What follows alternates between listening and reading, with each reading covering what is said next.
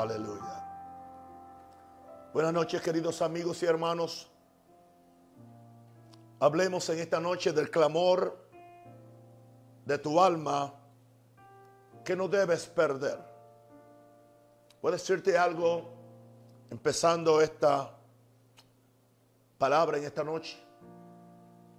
Lo más importante para un ser humano es su conexión con Dios. Una conexión que se edifica, que se incrementa, que se alimenta.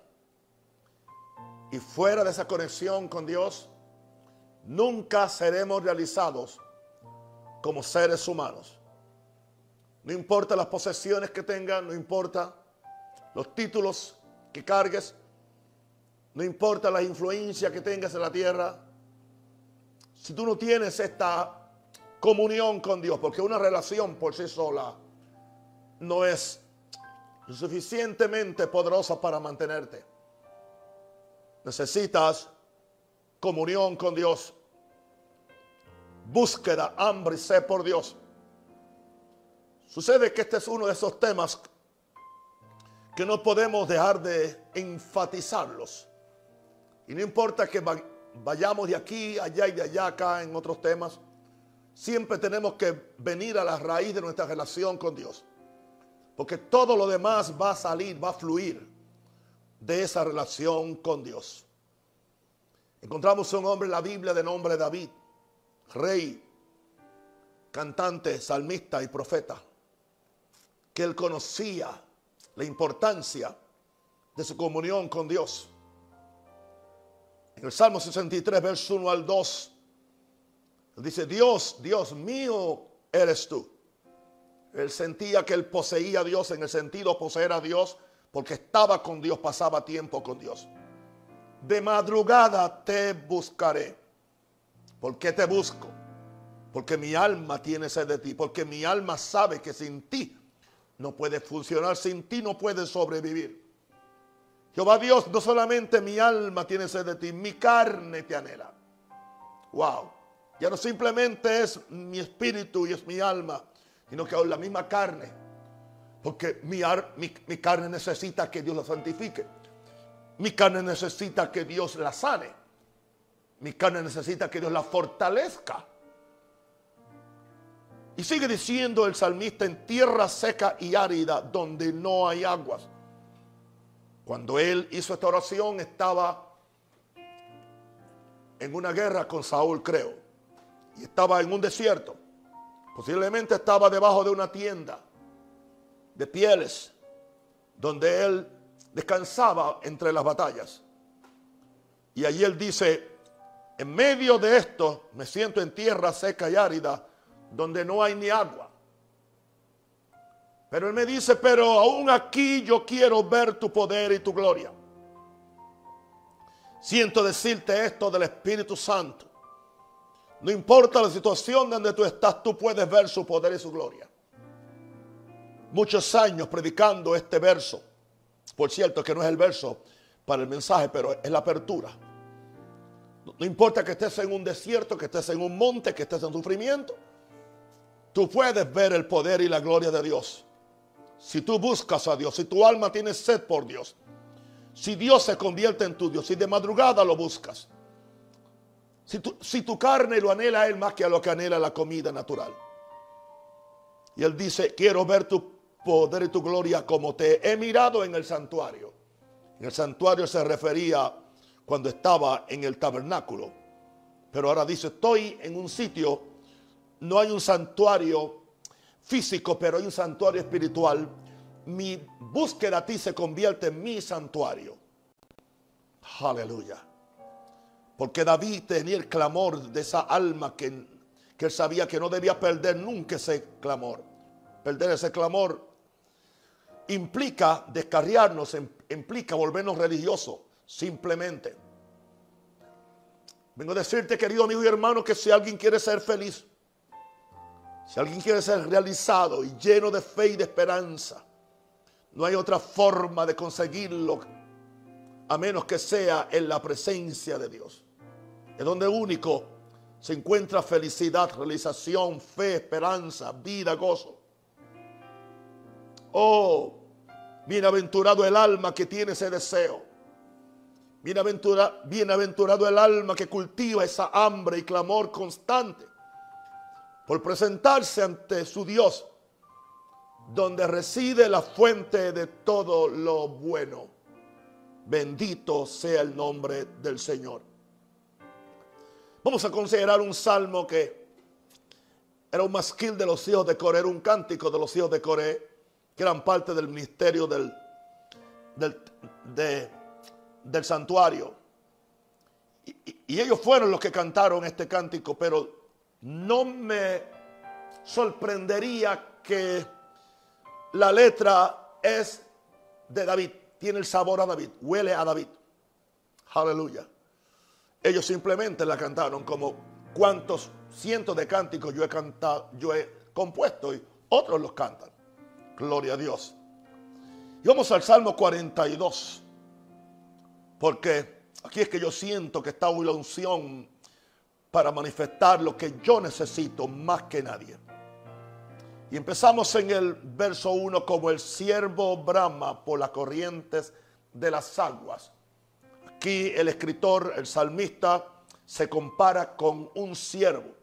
Un siervo, un venado, un animal en el campo que tenía sed, que tenía hambre y que estaba buscando las aguas, aleluya, eh, cristalinas, a ver si encontraba un arroyo o, encontraba un oasis o un lugar donde pudiera tomar esa agua.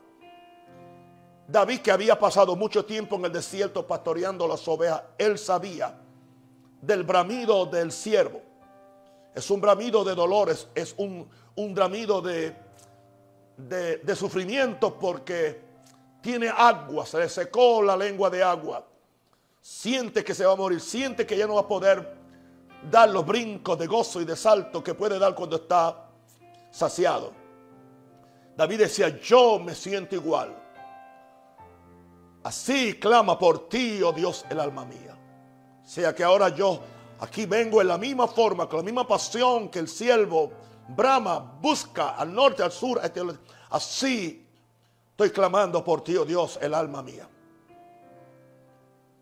Cuando yo subí a mi habitación, antes que empezara esta reunión, le hablé al Señor y le dije, Señor, yo estoy leyendo tu palabra, estoy leyendo libros, estoy escuchando testimonios, estoy leyendo tu palabra, estoy orando. ¿Sabes por qué lo hago, Señor? Porque yo estoy buscando lo que sea para conocerte. Y si necesito ir a otro, oigo a otro. Si necesito un testimonio y eso me sirve, amén. Si es un libro que me habla de, de esta sed, amén. Y Señor, tú me entiendes que lo que yo quiero simplemente es a ti. Todo es por ti. Y yo no creo que un alma que está así, Dios la va a desechar o Dios la va a resistir o Dios no se le va a manifestar. Aleluya.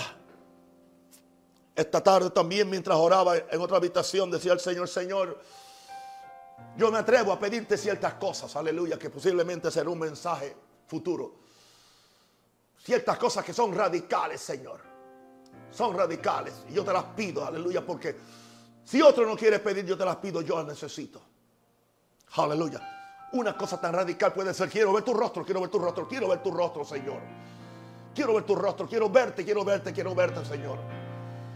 Bendito el nombre del Señor. Ahora, ese fue el primer verso. Vamos al segundo verso. Mi alma tiene sed de Dios, eh, del Dios vivo. Mi alma tiene sed de Dios. Mi alma, mi alma, mi alma, mi mente, mi persona. Tiene sed de Dios, pero no de un Dios muerto, no de un Dios histórico, no de un Dios futuro, sino de un Dios vivo. Hermano, yo no quiero el Dios, el Dios del Antiguo Testamento o del Nuevo Testamento. Yo quiero el Dios de hoy. Yo necesito a mi Dios hoy. Yo necesito a Él hoy en mi vida. Aleluya. En mi brega, como decimos en Puerto Rico. Yo tengo sed por Dios ahora, de un Dios vivo, de un Dios que hizo, un Dios que va a hacer, un Dios que hace milagros hoy. Y decía el salmista, ¿cuándo vendré y me presentaré delante de Dios? En otras palabras, te estoy buscando porque quiero tener un encuentro contigo. Eso es todo. Quiero tener. No tanto porque necesito pedirte algo. No tanto porque necesito eh, eh, eh, cosas materiales. te necesito a ti. A ti más que la comida, más que el carro, más que una mujer si fuera soltero, más que mi ministerio, más que un don. Te quiero, te necesito a ti, Señor. Ese es el deseo. Que se manifiesta en una sed mayor por Dios que por ninguna otra cosa. Mi alma tiene sed de Dios, del Dios vivo. ¿Y cuál es el deseo mío? Es una necesidad imperante, interna de llegar a la presencia de Dios y presentarme ante ti, Señor, cada día. Pero no simplemente hacerlo como un ejercicio o simplemente como un sacrificio, sino que quiero tener la comunión contigo. Quiero presentarme ante ti, Señor, aleluya. Oh Señor, David no tenía el nombre de Jesús para hacerlo, hoy yo lo tengo. David no tenía al Mesías que, que le dijera, yo soy el camino, la verdad y la vida. David tenía que venir por sus propios medios y dependiendo de la sangre de un, de un animal que lo hubiera sacrificado, aleluya, para espiar sus pecados ante Dios. Él tenía que depender más de la gracia de Dios. Nosotros tenemos hoy a Jesús. Tenemos la sangre, tenemos el nombre. No tenemos excusa, aleluya. Sé que el deseo mayor se manifiesta en una sed mayor por Dios que por ninguna otra cosa. Mi alma tiene sed de Dios, del Dios vivo. ¿Cuándo vendré y me presentaré delante de Dios? Era la pregunta. ¿Cuándo? ¿Cuándo suceder? Esa pregunta es continua en mí.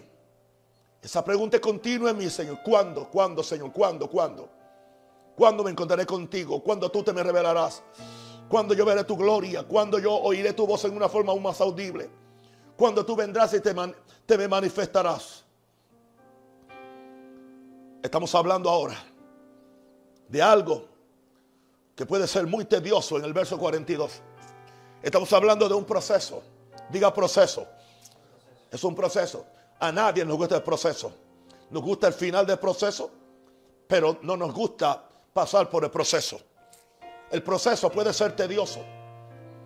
El proceso puede ser doloroso. Y el proceso puede ser extendido en una lucha con el mismo Satanás y con la misma carne y con los mismos pensamientos. Que muchas veces tú ves que tu misma carne se te opone, tu misma mente te dice que no vale el esfuerzo, tanta oración, tanta búsqueda, que otro lo está haciendo. Está haciendo cosas más grandes y hace menos. Y yo conozco gente que aparentemente están haciendo cosas mayores que yo y sé que están haciendo menos que yo. Pero a mí no me corresponde eso, que cada uno, Dios va a juzgar a cada uno de sus siervos y Dios me va a juzgar a mí por lo que yo haga. Es un asunto entre Dios y yo. Pero quiero decirle a ustedes, los que están buscando esta vida de oración, no siempre no siempre es, es, un crucero de placer. Hay veces que es una fragata de guerra. El proceso puede ser tedioso, doloroso, extendido en una lucha con el mismo Satanás. Es posible que, se, que te tome días, días y noches en esta búsqueda. Y este ruego. Y que oigas constantemente la voz del enemigo. ¿Ok? ¿Y dónde está tu Dios? tanto que oras, tanto que buscas, te mantienes fiel, te mantienes puro. No eres prepotente, no eres avaro, no tomas ventaja de nadie. Caminas de acuerdo a los diez mandamientos, caminas de acuerdo a la Biblia. Te levantas temprano a buscarme, ayunas en mi presencia, amas a todo el mundo, te arrepientes cuando me fallas. Señor, pero entonces como no siento la presencia, cercanía de, Dios, viene el ataque del enemigo a mi mente. ¿Dónde está tu Dios? Da un rosario. ¿Dónde está el Dios? Y yo sé que muchos de ustedes le dicen lo mismo. ¿Dónde está el Dios que no te protegió de ese accidente? ¿Dónde está tu Dios que no te protegió de ese virus? ¿Dónde está tu Dios? ¿Por qué Dios lo permitió? Todos hemos pasado por eso, hermanos. ¿Y qué causaba esto en, en este salmista que posiblemente era David? fueron mis lágrimas, mi pan de día y de noche, mientras me dicen todos los días, ¿dónde está tu Dios? No tengo pena en decirle que me paso llorando aquí, en muchas ocasiones, dos y tres veces al día. Y no es porque estoy llorando, simplemente me acuerdo de los días gloriosos con los hermanos en la iglesia. Me acuerdo del amor, de los abrazos, de los aplausos al Señor. Aleluya, de de todo el elenco musical que tenemos para la gloria de Dios, de toda la, bendición que podemos tener bendiciendo un pueblo. Y aquí estamos básicamente limitados con una camarita, con un piano. Bueno, gloria a Dios que ahora voy a tener un piano por las noches aquí. Aleluya. Para hacer la cosa un poco más dulce. Pero hermano, pienso en eso. Pienso después en mi familia. Más de ocho meses que no los puedo ver. Aleluya. Empiezo a llorar. Yo no lo niego. Y a veces entiendo ahora al salmista. Fueron mis lágrimas, mi pan de día y de noche. Y a la misma vez me dicen los demonios, ¿dónde está tu Dios? Yo te hablo de corazón para que tú sepas que se puede. Y que tú puedes mantenerte en victoria y buscar a Dios. El proceso puede ser tedioso, doloroso, extendido en una lucha con el mismo diablo, los demonios y tu mente y con gente cruel. Gente que vienen a juzgarte. Gente que, que no saben, entiende, qué más decir en contra tuya. No tienen nada positivo que decir. Aleluya. Esa es parte de la brega. Esa es parte de la persecución. Número 4. Vamos entonces al verso 42. Me acuerdo de estas cosas. Me acuerdo de estas cosas, de lo que me está pasando. Y derramo mi alma dentro de mí. Eso habla de llorar. El, alma se pone líquida. Derramo mi alma dentro de mí. Y me acuerdo de cómo yo fui con la multitud. Está hablando de cuando él estaba trayendo, cuando él estaba con la multitud y donde él dirigía la alabanza.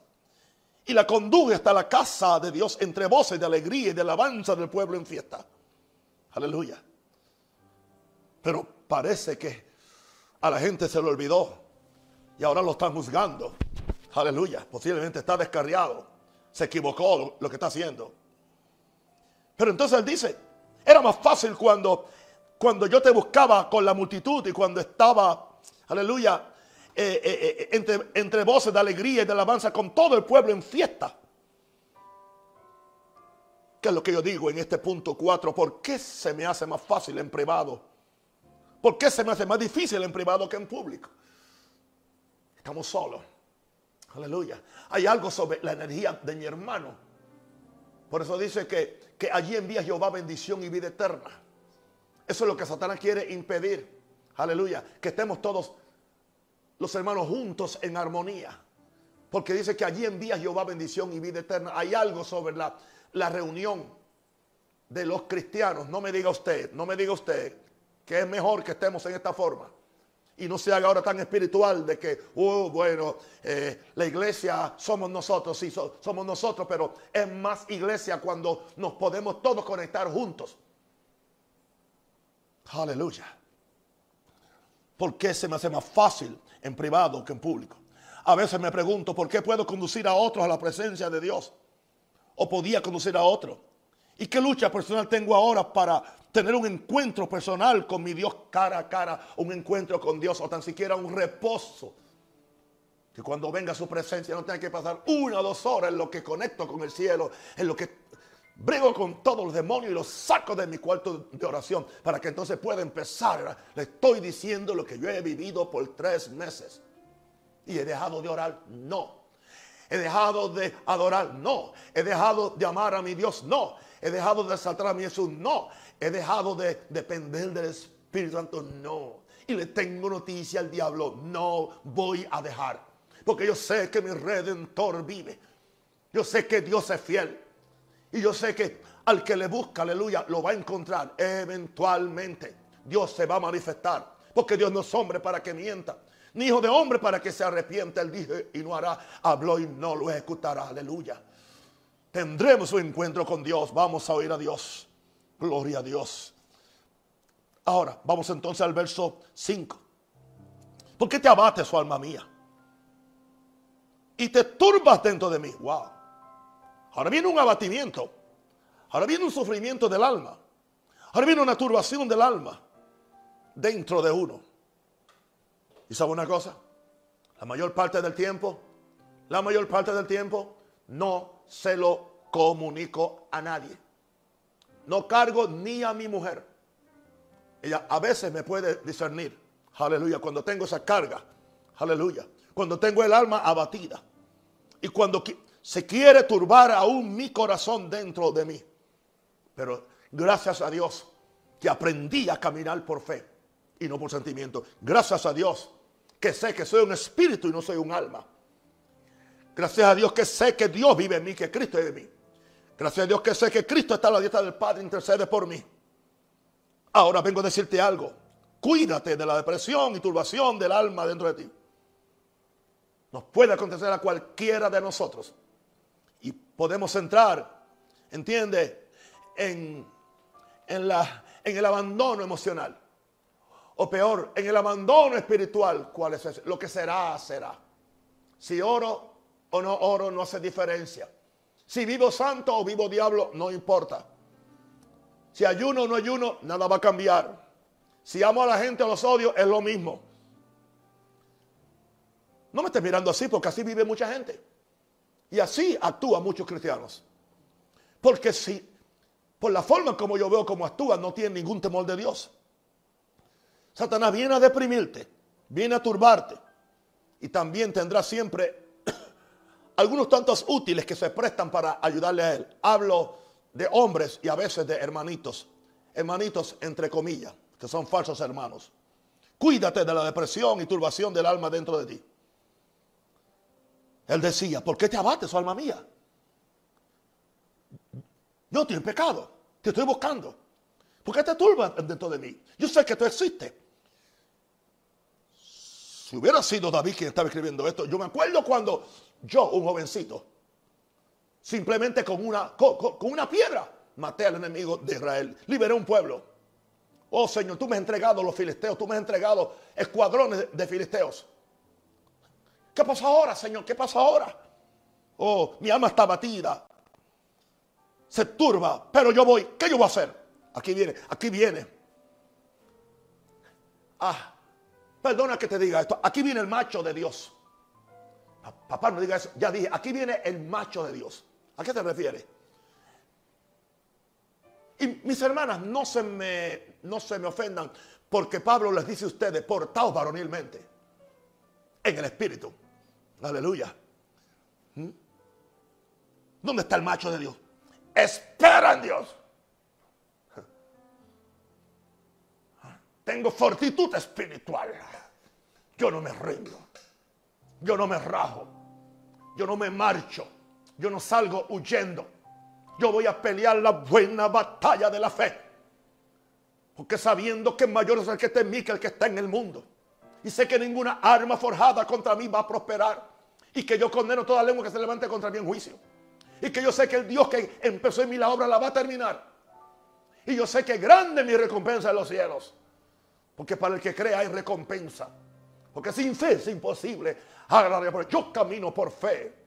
Y yo no desagrado el alma de Dios. Yo llamo las cosas que no son como si fuesen, aleluya. Y estoy listo para pelear la batalla de la fe. ¿Hasta cuándo? Pelearé hasta ganar la batalla. Pelearé hasta ver la cabeza de Goliat en el piso. Pelearé hasta que el mar rojo se abra. Pelearé, aleluya, hasta que venzamos esta pandemia. Pelearé hasta que vea la iglesia de Jesús siendo lo que tiene que ser en este país.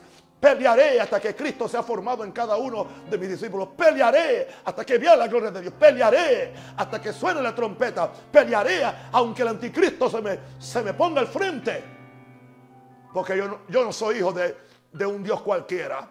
El papá mío se llama Jehová Dios de los ejércitos. ¿Y qué son los ejércitos? Son ángeles. Jehová Sabaoth, dice el hebreo. Jehová Sabaoth. Jehová de los ejércitos. The Lord of Hosts. Ese es. Y no son muñecos. Son millones de ángeles guerreros. Y el ángel de Jehová campa alrededor mío y me defiende. Y esas tropas están a favor mío. Nadie podrá hacerme daño. A su sangre le mandará cerca de ti para que te guarde en todos tus caminos. Aleluya.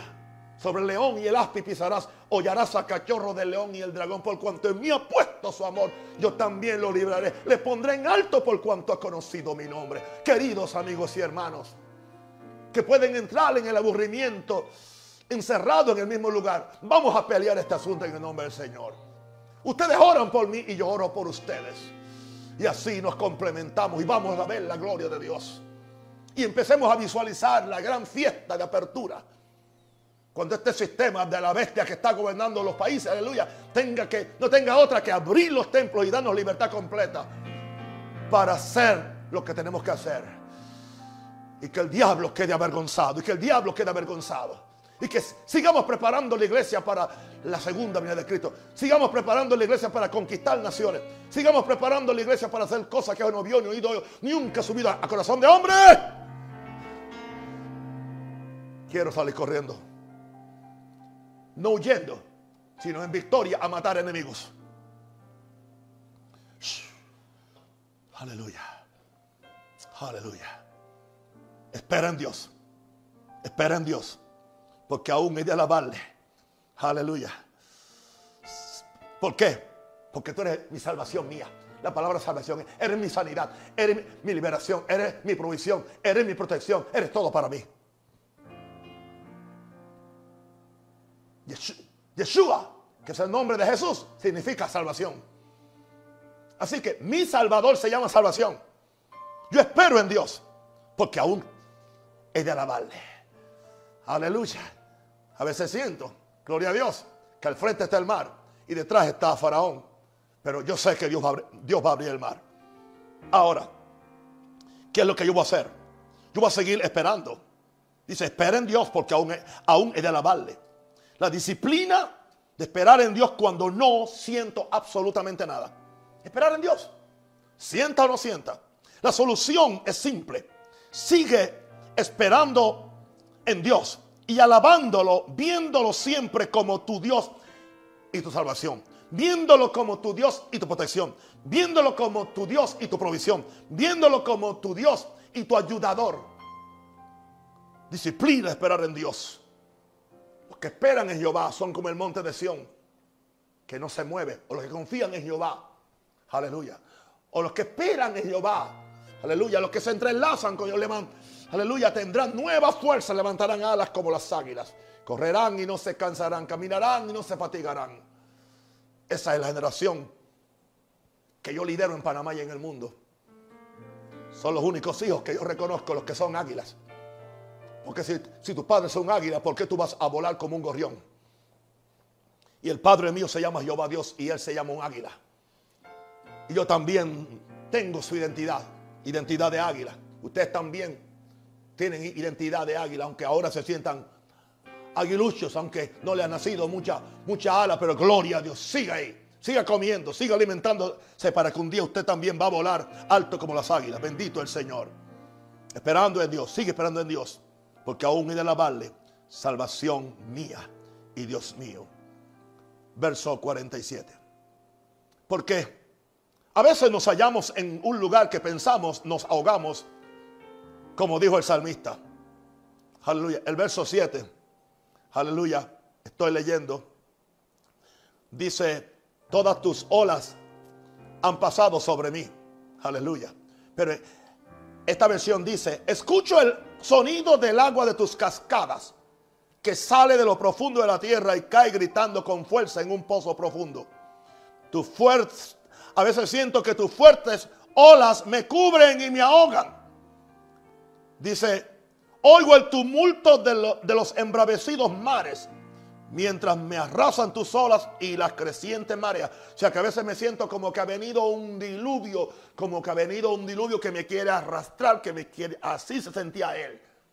Ya aparentemente él, cualquiera diría, estoy perdiendo la batalla, he esperado en Dios, lo he alabado, pero mientras más espero en Dios, ahí viene el turbión, ahí vienen las ondas, ahí vienen las, las olas Ahí viene, aleluya, el enemigo como un río. Gloria a Dios. Pero hago una cosa. Y con eso termino para no ser muy largo hoy. Me mantengo esperando en Dios para que envíe su misericordia. Me mantengo esperando en Dios para que envíe su misericordia. Bendito el Señor. Dice el Salmo 42. Pero de día mandará Jehová su misericordia y de noche su cántico estará conmigo. Y mi oración al Dios de mi vida. Dice otra versión, pero cada día el Señor derrama su amor inagotable sobre mí.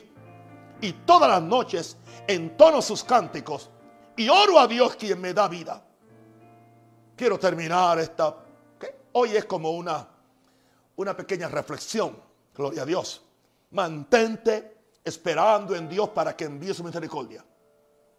Yo me mantengo en el amor de Dios, que me mantiene cantando y orando para enfrentar aún las cosas que no entiendo, para esperar el tiempo que haya que esperar y para nunca negar a mi Dios y para nunca dejar de hacer la voluntad de Dios. Porque tengo la promesa, de día mandará Jehová su misericordia, Él extiende su misericordia y aún de noche su cántico estará conmigo. Y mi oración al Dios de mi vida tiene que seguir siendo, no puede dejar de orar, no puede dejar de clamar, no puede dejar de alabar, no puede dejar de leer la Biblia, no puede dejar de oír mensajes de hombres o mujeres que tienen algo del cielo que decir, no de cualquier Juan de los Paslotes. Yes. Aleluya. Escucha, hombre de Dios. No pierdas el tiempo con los agoreros proféticos. Busca hombres de Dios que tienen una palabra que decir. No estoy diciendo nada un rosario solamente, nunca he dicho eso. Aleluya. Lee, lee la Biblia. Lee las promesas. Oye, lee las promesas. Medita en David como lo hizo. A veces lo que yo hago por una o dos horas es medito en Abraham, medito, medito en Abraham, o si no, medito en, en, en cómo él caminó con Dios 360 años, aleluya. Oh, yo medito, aleluya, en, Noé, cómo, cómo, se mantuvo un pregonero de, de, justicia predicando por 120 años y no se le convirtió nadie. Después, hoy meditaba en Abraham, aleluya. Que Dios dice, voy a empezar una nación nueva. ¿Y qué hace? Busca a un, a un, a un pagano, a un pagano, aleluya, a alguien que adoraba el sol y la luna y las estrellas. Y Dios dice, voy a empezar con él. ¿Y por qué trayectoria Dios lo llevó? Y yo empiezo, aleluya, a visualizarme que yo estoy en Abraham y Abraham está en mí. Otras veces pienso en Moisés. Yo pienso, 40 años, 40 años. Qué tedioso. O sea, 40 años haciendo qué ahí cuando él tenía ya el llamado adentro, cuando él trató de matar al egipcio, era porque él sabía que Dios lo, que Dios lo había llamado ya, de, que él nació para ser liberador.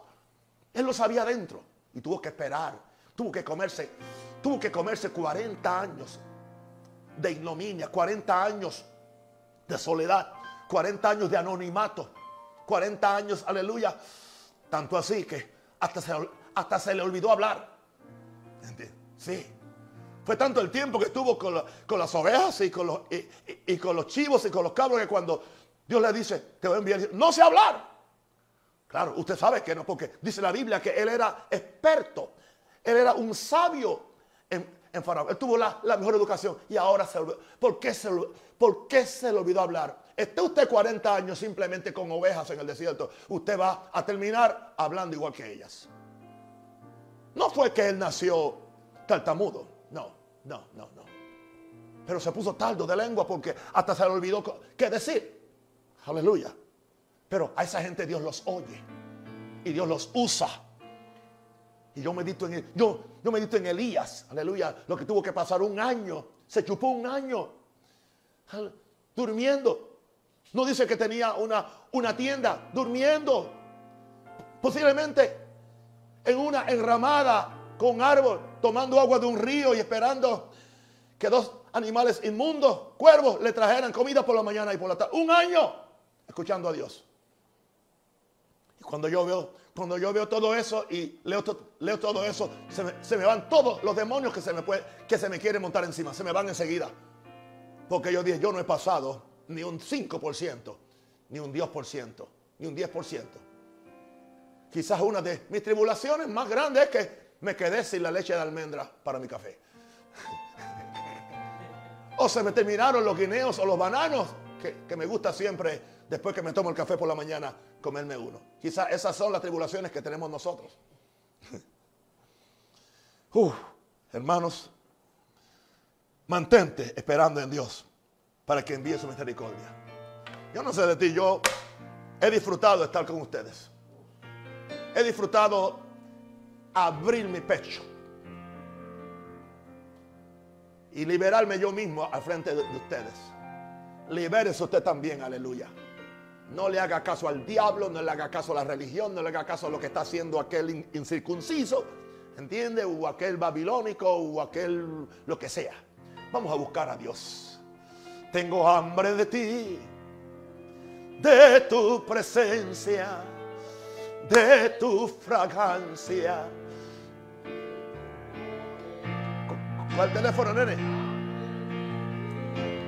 Dilo. Me debilita algunas veces. Se espera por ti. Tengo hambre de ti,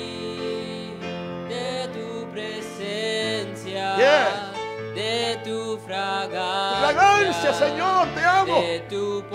Te necesito, Señor. Tengo hambre de tú eres, tú eres el tesoro de mi vida. Tú eres todo lo que yo necesito. A nadie tengo en los cielos sino a ti. Fuera de ti nada deseo en la tierra. Sea Dios veraz y todo hombre mentiroso. Dios no es hombre para que mienta, ni hijo de hombre para que se arrepienta. Tú eres fiel. Tú eres glorioso. Tú eres hermoso, Señor. Sana al enfermo ahora, Señor. Liberta al cautivo. Levanta al que está oprimido. Levanta al que está sufriendo. Aleluya. Toca con tu poder. Toca con tu gracia. Toca con tu gloria. Todo pecador que me está escuchando, que abre el corazón, que reciba a Jesús, que confiesa su pecado y pida que la gracia de Dios lo visite. Poder de Dios, poder de Dios, poder de Dios. Ven ahora sobre cada hogar. Salva a los pecadores. Sana a los enfermos. Todo enfermo todo enfermo, todo el que me ha mandado peticiones, Señor, de oración, toca su cuerpo.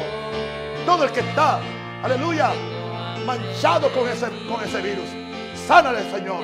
Dale la fe, que nos levantemos, aleluya, en poder, en gracia, en gloria, para que hagamos una, una revolución espiritual, Padre. Bendice a Panamá. Bendice, aleluya, a los países, Señor. Bendice a Venezuela, Argentina, Señor. Bendice a América, Señor. Venga tu reino, venga tu reino, venga tu reino, venga tu reino. Venga tu reino. Venga tu reino. Hágase tu voluntad. En mi vida, en mi esposa, en mis niños, en mis pastores. Aquí, Señor, en este país y en todo el mundo. Venga tu gloria. Porque tuyo es el reino. El poder y la gloria. Por los siglos de los siglos. Amén. Amén. Y amén. Les amo.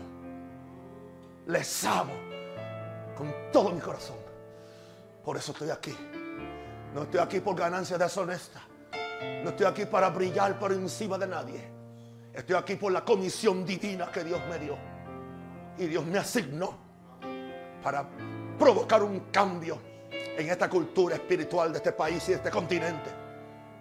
Para eso apareció el Señor, para destruir las obras del diablo. Y aquí está un Rosario, siervo de Dios, siervo de ustedes. Ayúdenme a orar por mí. Únanse mañana conmigo, tan siquiera a las 5, a las 4 o a las 7 o a las 8. U ore por mí, tan siquiera 5 minutos. Estamos juntos en este asunto. Naveguen conmigo, que mi barco no se va a hundir. Porque Jesús está en él. Y él nos dijo, Mira, vamos acá, pasemos al otro lado. No un rosario, yo te he dicho, pasemos al otro lado. Y yo estoy contigo. Yo fui quien, quien te dije, pasemos al otro lado, me dijo Jesús. Y yo me metí en el barco. Y yo te invité a ti. Gracias, Padre. Les amo. Les quiero.